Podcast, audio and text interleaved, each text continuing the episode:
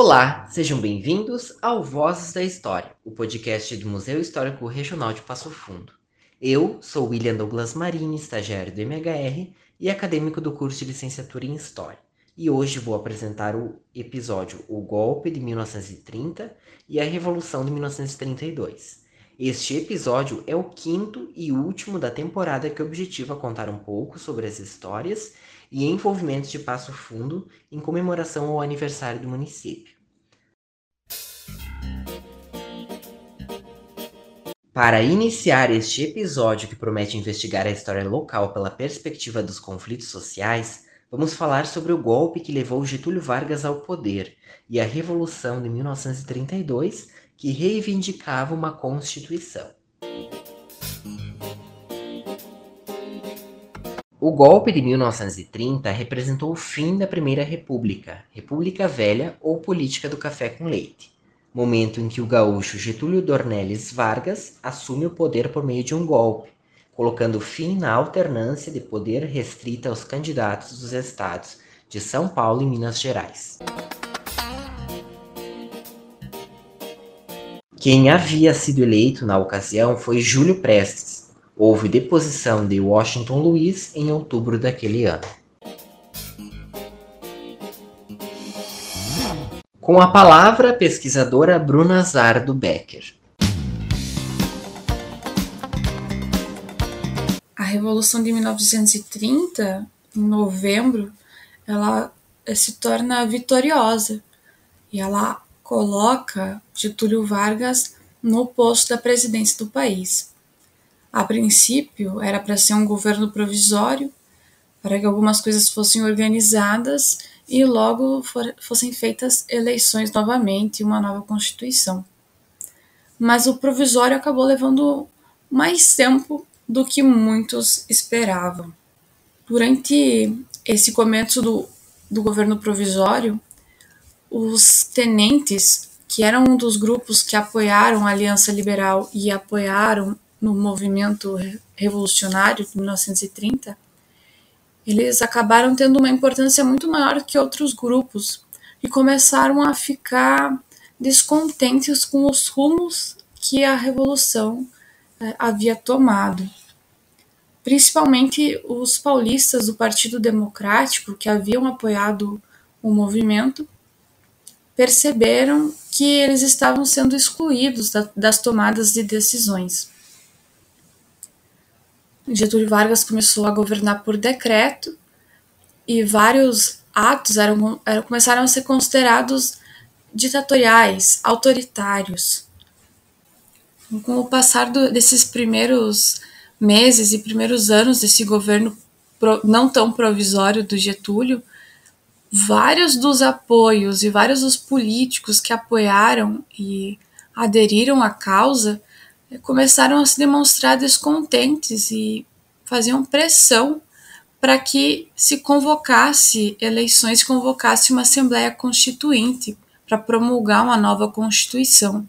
Vários dos aliados de Getúlio, com o tempo, vão rompendo com o governo por não concordarem com os rumos que estava sendo tomado. Eram políticas muito centralizadoras e intervencionistas. Por exemplo, Logo após o início do governo provisório, todos os governadores de estado foram depostos e foram escolhidos interventores para cada estado, interventores decididos pela, pelo, pelo Getúlio e pelo, pelos que estavam próximos a ele, sem escolha e sem participação na escolha de, dentre as uh, coalizões regionais. Isso afetou muito São Paulo, por exemplo, que primeiro estava muito descontente porque antes estava ao centro da política nacional e agora via se via excluída cada vez mais.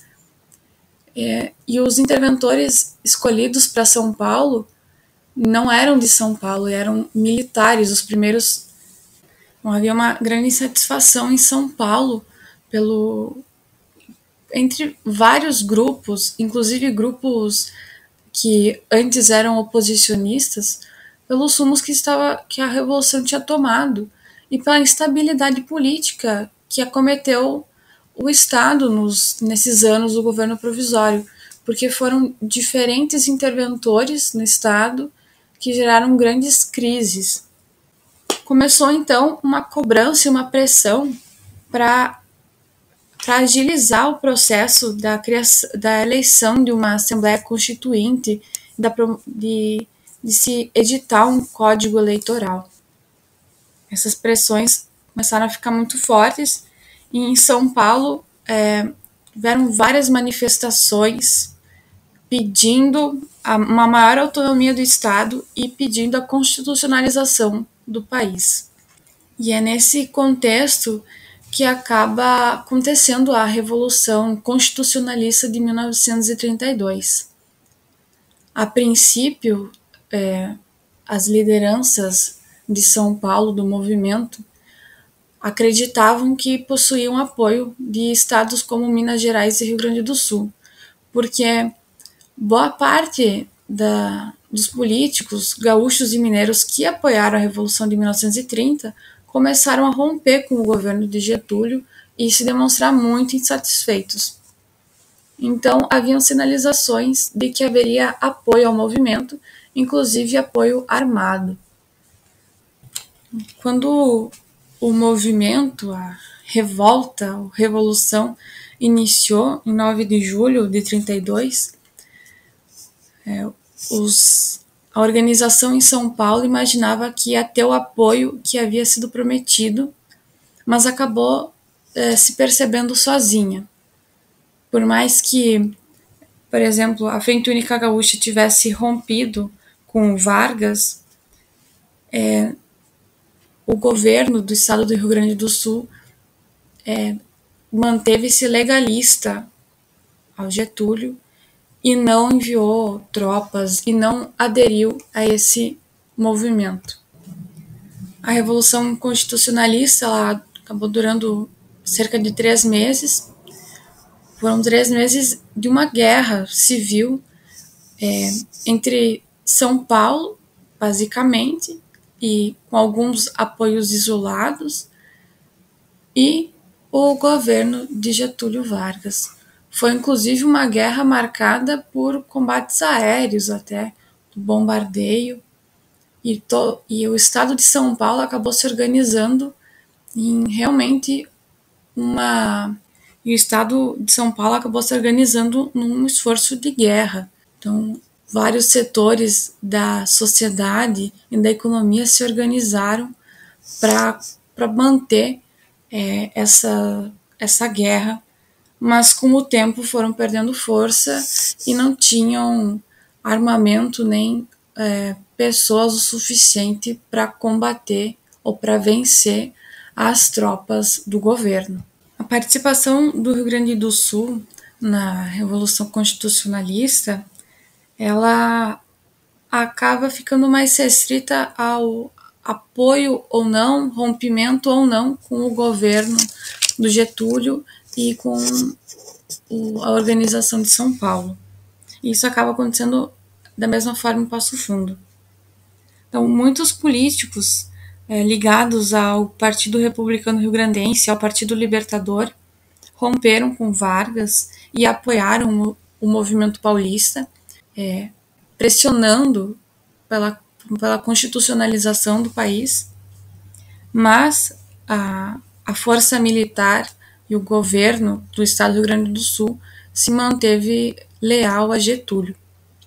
Em Passo Fundo, da mesma forma, vários políticos que participaram e foram cruciais para a vitória do movimento em Passo Fundo é, estavam muito descontentes com os rumos que haviam sido tomados e apoiaram o movimento paulista. É o caso, por exemplo, do Nicolau Araújo Vergueiro, que foi o chefe local do, da Revolução de 30, e ele rompeu totalmente com Getúlio Vargas, é, fazendo muitas críticas ao governo e demonstra apoio ao movimento acontecendo em São Paulo. Junto com ele também o Vitor Greff e o jornalista Túlio Fontoura, também são é, personalidades de Passo Fundo que, é, não digo se arrependem, mas é, ressentem os rumos que, que foram tomados. Vários desses políticos que ah, demonstram apoio ao movimento constitucionalista, à revolta constitucionalista, são presos, alguns são exilados. É o caso do Nicolau Vergueiro, ele é preso e depois ele se exila na Argentina. E alguns outros passufunenses também são presos, outros é, ficam presos por um tempo e voltam ao Rio Grande do Sul.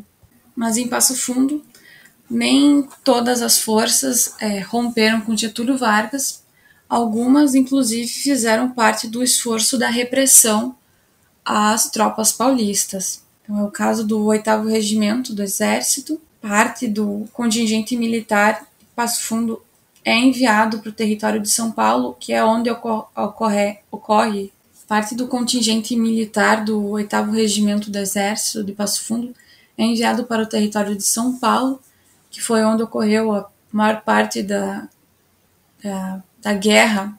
Então, vários passofundenses militares, eh, não só passofundenses, mas que estavam destacados no regimento de do Exército em Passo Fundo, eles auxiliaram na repressão e o que é interessante, ocorreram muitas baixas durante o conflito. E no cemitério da Vera Cruz existe um, um mausoléu que era pertencente à família do capitão Jovino da Silva Freitas e que havia sido doado ao exército brasileiro na década de 30 e alguns dos militares que foram mortos nos combates em 1932, que estavam participando das forças legalistas e na repressão a, ao movimento constitucionalista, eles foram, é, como sinal de, de respeito, de honra, foram enterrados, foram, seus restos mortais foram sepultados nesse mausoléu. E esse mausoléu foi, foi tombado e restaurado e hoje ele é parte do patrimônio histórico de Passo Fundo, tombado pela, pela, por um decreto municipal.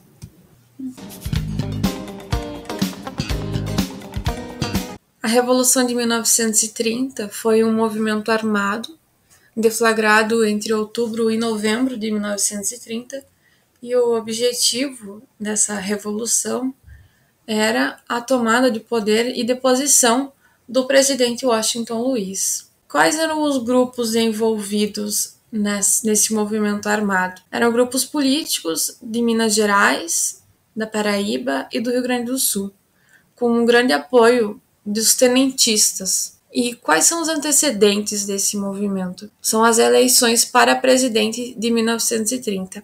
A Primeira República ela foi conhecida pela política do café com leite, que era a alternância entre os políticos de São Paulo e de Minas Gerais no cargo de presidente do país.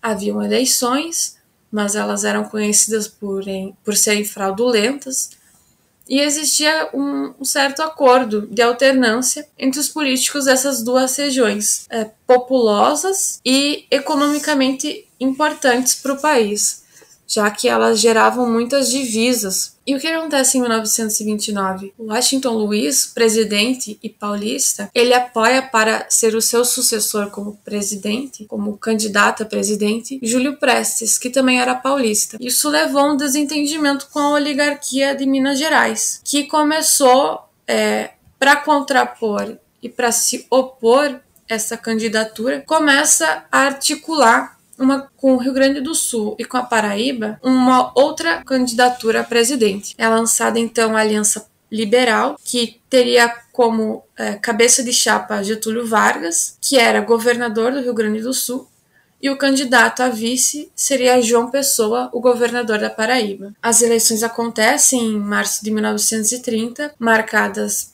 por fraudes, assim como todas as outras eleições do período da Primeira República, e quem vence o pleito é Júlio Prestes. Até aí, é, muitos aceitaram a, a, derrota da Aliança Liberal, mas dentro do, do partes, dentro dessa é, aliança de partidos de políticos que vinham de bases muito heterogêneas, alguns eram novos políticos, outros eram da, das velhas oligarquias sem contar a presença de muitos tenentes do movimento tenentista de 1922, alguns desses indivíduos e participantes da aliança começam a uma conversa de bastidores de não aceitar esse resultado e acreditar na ideia de que não seria possível, através das urnas, a alternância de poder, porque como, como se o sistema fosse viciado. Então, ele seria, seria sempre o mesmo resultado. Então, a única solução e alternativa seria o movimento armado.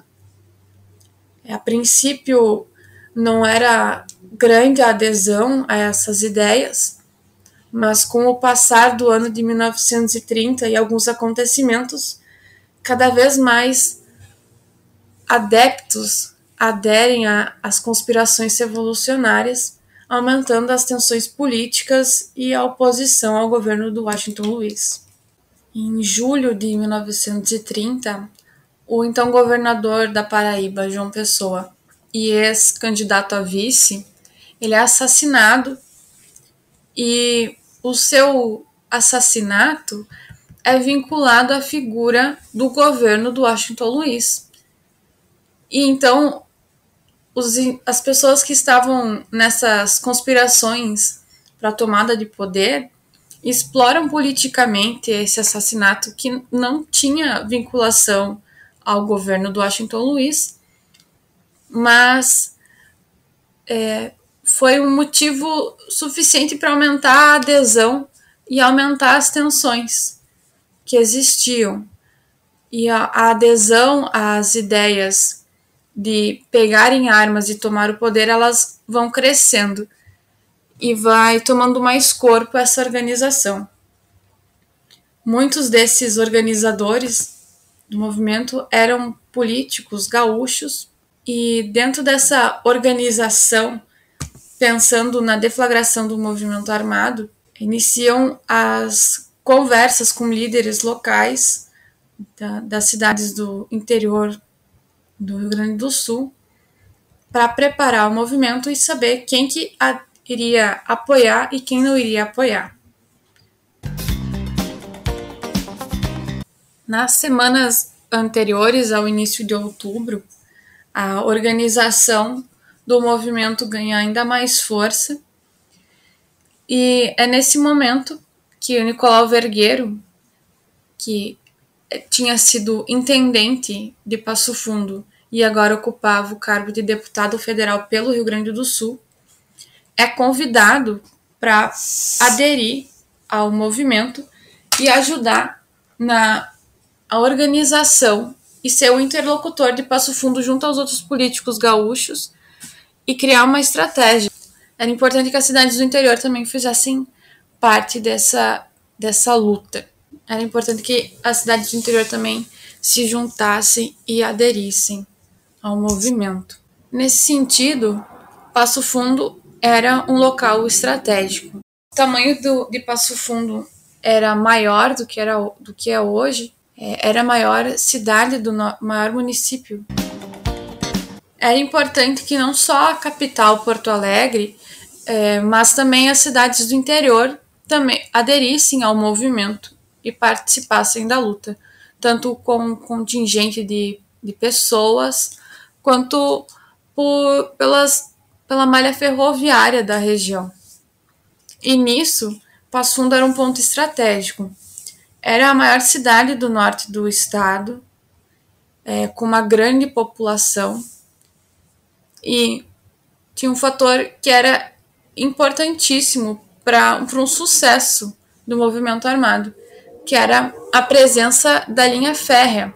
Então, Passo Fundo era parte da linha férrea Santa Maria Passo Fundo Marcelino Ramos, que conectava o interior do Rio Grande do Sul, então o centro do Rio Grande do Sul, até o norte, perto da fronteira com Santa Catarina, e essa linha férrea continuava atravessando o interior de Santa Catarina, do Paraná e de São Paulo. Naquela época, os trens eram o principal meio de transporte de pessoas e cargas. Então, possuir uma estação de trem e ser um ponto de passagem da linha do trem era fundamental para o sucesso de um eventual movimento armado, porque ia ser por ali que as tropas do interior iriam avançar rumo ao norte do país, rumo ao Rio de Janeiro, que era a capital uh, da República na época. E para ser o interlocutor e o chefe do movimento em Passo Fundo, foi convidado o doutor Nicolau Araújo Vergueiro.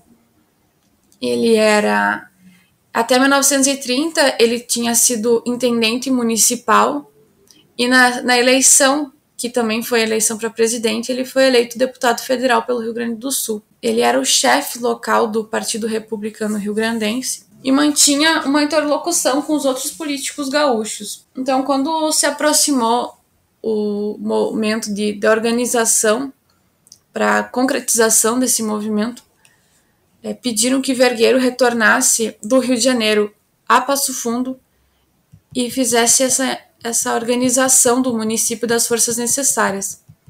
Ele que se comunicava com, com outros políticos, como Oswaldo Aranha, e ele que fez questão de aumentar o armamento da cidade, é, com a justificativa de que era um município muito grande, precisava de mais pessoas e mais armamento para o controle tudo isso pensando em aumentar o armamento para futuras confrontos e futuras batalhas. Era muito importante que o movimento é, tivesse adeptos em Passo Fundo, porque era uma posição geográfica estratégica, era um meio de transporte estratégico e também porque Passo tinha um quartel do exército, então tinha pelotão de militares e armamento. A data de início da Revolução em todo o país foi marcada para o dia 13 de outubro, às 5 e meia da tarde. E nesse dia, Nicolau Vergueiro ele entrega uma carta ao coronel é, Estevão Leitão de Carvalho, comandante do 8 Regimento de Infantaria do Exército, convidando que ele para que ele aderisse ao movimento. Isso algumas horas antes do, da, da hora marcada. A ideia era que ele aceitasse o convite e que não houvesse confronto, mas não foi o que aconteceu. Houve a recusa.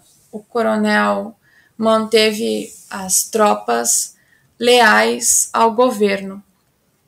Quando deu a hora marcada, segundo os escritos do próprio Vergueiro e das notícias do Jornal Nacional, foi distribuído na cidade o manifesto ao povo de Passo Fundo, assinado pelo chefe da revolução local, o Nicolau Vergueiro, pedindo apoio da população e dizendo que a ideia era libertar o Brasil.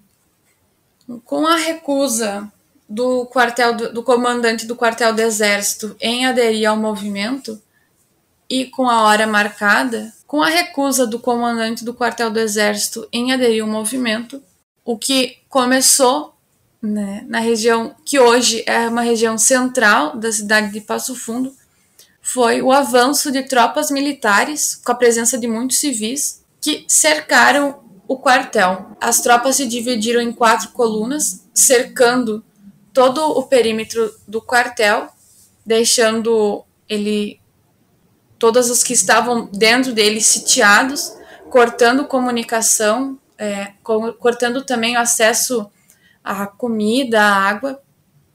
E enquanto isso, outras lideranças tomaram todos os postos de comunicação da cidade. O telégrafo, a companhia telefônica, a estrada de ferro, todos esses serviços de comunicação foram tomados por lideranças civis que aderiram ao movimento. Na noite de 13 de outubro, em Passo Fundo, o que se tinha era o quartel cercado, todas as comunicações tomadas pelos revolucionários e se iniciou uma batalha, uma espécie de batalha campal. Os as tropas do quartel resistiram, teve, segundo os relatos que, é, que são possíveis encontrar em fontes, houve tiroteio, é, pelo menos quatro pessoas ficaram mortas, entre muitos feridos, e durante a noite houve esse confronto entre os sitiados e os sitiantes. conforme o passar do tempo e da, da situação que estava ficando cada vez mais insustentável, iniciaram as conversas para a rendição ou então é, a tentativa de adesão do comandante do regimento ao, ao movimento revolucionário. Durante a noite e a madrugada, já entrando no dia 4 de outubro, é, ocorreram diversas tratativas entre o comando revolucionário e o comando do quartel, até que é, em uma das últimas conversas houve a ameaça de que se o quartel não se rendesse, ele seria bombardeado. Pouco tempo depois, as negociações de rendição aconteceram e o que foi acordado foi que os comandos do quartel eles seriam presos e enviados a Porto Alegre e todo o material que eh, estivesse dentro do quartel seria entregue ao chefe da revolução local, que era o Nicolau Vergueiro. Na manhã de 4 de outubro, então todas as forças possíveis em Passo Fundo haviam sido tomadas pelos revolucionários. Eles tinham o controle do quartel e tinham o controle da linha férrea. No Rio Grande do Sul, o movimento ele foi vitorioso, vencendo a resistência em poucos dias. Em Porto Alegre, por exemplo, já na madrugada do dia 4, a situação já havia sido controlada de forma favorável ao movimento revolucionário, e assim aconteceu com outras cidades do interior. Isso possibilitou que, de forma rápida, se pudesse começar a organizar tropas para avançar no território brasileiro, já que no Rio Grande do Sul quase não haviam dissidências. E a, a partir desse momento da organização de tropas para enviar para Santa Catarina em confrontos no Paraná, é que várias dessas tropas passam por Passo Fundo, é, pela estação de trem, rumando a Santa Catarina. Vários corpos revolucionários com militares e civis eh, se organizaram em Passo Fundo e também em outras cidades do interior do Rio Grande do Sul. E eles rumavam a Santa Catarina, passando pela estação de trem de Passo Fundo. Na metade de outubro, a situação ela era muito favorável aos revolucionários. As resistências em Minas Gerais, nos, em vários dos estados do Nordeste e na região Sul haviam sido vencidas. Eram alguns embates que ainda restavam, mas as grandes batalhas que se organizavam para acontecer iria ser em São Paulo. O plano revolucionário era vencer as resistências em São Paulo e eh, rumar ao Rio de Janeiro para o controle da capital. O que acontece antes desse plano se concretizar é que alguns oficiais de alta patente no Rio de Janeiro rompem com a, com a postura legalista e percebendo a, a praticamente a vitória dos revolucionários, eles organizam a derrubada do presidente Washington Luiz. Então, em 24 de outubro, é, ocorre a intimação do Washington Luiz para que ele renunciasse. Ele acaba aceitando a sua retirada da presidência na condição de prisioneiro, e essa junta governativa é, formada pelos generais Tasso Fragoso, Mena Barreto e José Isaías de Noronha, assume o poder do país.